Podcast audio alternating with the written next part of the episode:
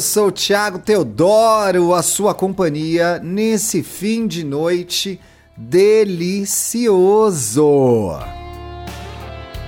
Esse é o Indiretas de Amor, um podcast feito para você, LGBT trouxa, hétero tonto, que sofre, chora, mas não desiste de amar.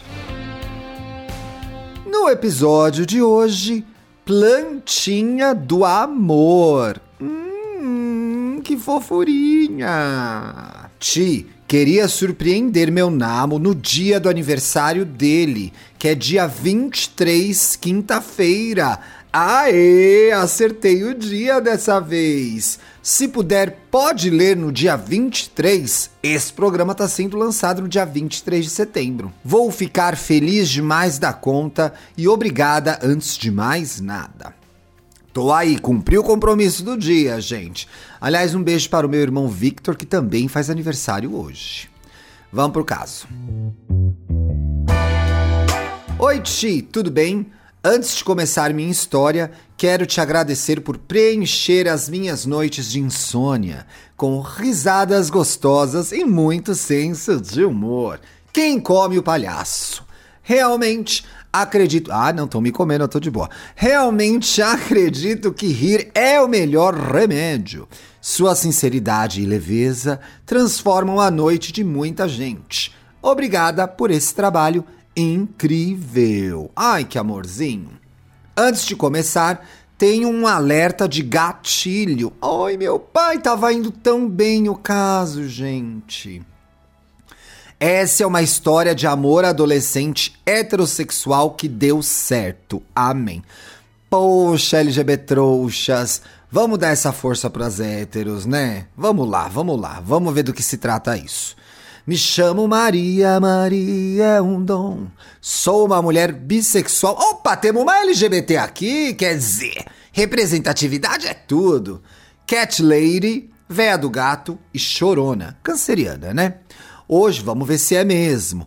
Hoje vou contar a minha história com o trem, que é o meu oposto, que é o meu completo oposto. O trem, mulher, tu chama o homem de trem. Hétero, gamer, Sim, eu sofro. Programador e o cara mais tranquilo da face da Terra. Seguem as nossas redes. Ah, eu vou stalkear esse pom, esse casalzinho, esses pombinhos. Que bonitinho. Outro dia, gente, eu tive que gravar um trecho inteiro de novo, porque eu entrei no perfil da pessoa e falei o nome dela. Mas acho que aqui tá aberto o nome, né, mulher? Declaração de amor, não. Não vou divulgar o arroba. Que casalzinho fofo! Já abri o perfil dele. Que amor! Tô abrindo o perfil dela agora. Stay tuned, pessoal. Olha, um casal de cacheadinhos, gente. É a minha turma. Bom, vamos voltar lá pro caso, né? Eu o conheci em 2019, em um bar caindo aos pedaços em frente à faculdade dele, por amigos em comum. Minha amiga já tinha comentado que ele era gatinho e ele é gatinho mesmo. Que fofo. Olha eles no Halloween, gente, no Halloween, man. Tarará. E perfeito para mim, kkk. Às vezes as amigas acertam, né, pessoal? Na época eu fiquei super desconfiada e fui dar uma xeretada no Instagram para analisar se o boy era mesmo bonito. Porque não brinca em serviço, né? Quando se trata de stalkear, né, menina? Tá certo, não pode brincar mesmo. Ele parecia um pouco psicopata na foto. de perfil, que era fechado, mas não era feio. É isso, gente. Se o boy não é feio, quem importa que ele parece psicopata, né? O que é a nossa vida perto de um gostoso? Não vale nada. No próximo fim de semana, minha amiga me convidou para o bar horroroso. Gente, os piores bares são os melhores bares. A regra é essa.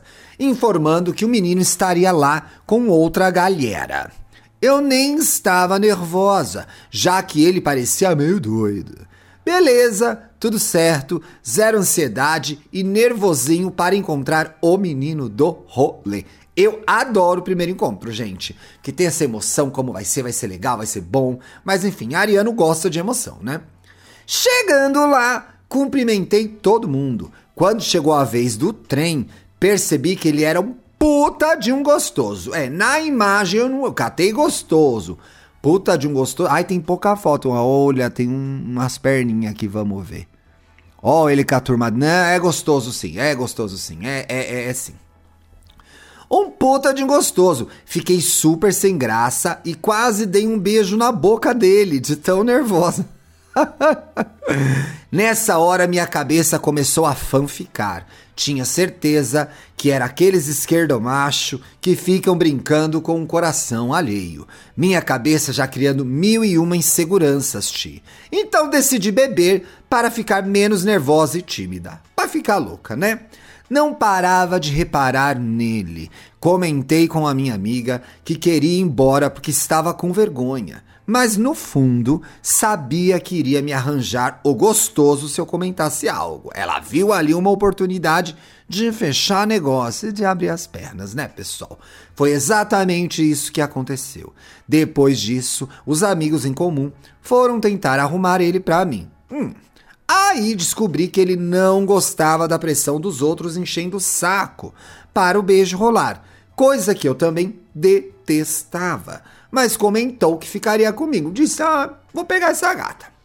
Depois de um tempo tentando paquerar o menino de longe, a bebida me deixa confiante. Te filmando, eu tava quieta no meu canto. Fiquei irritada. Fiquei irritada.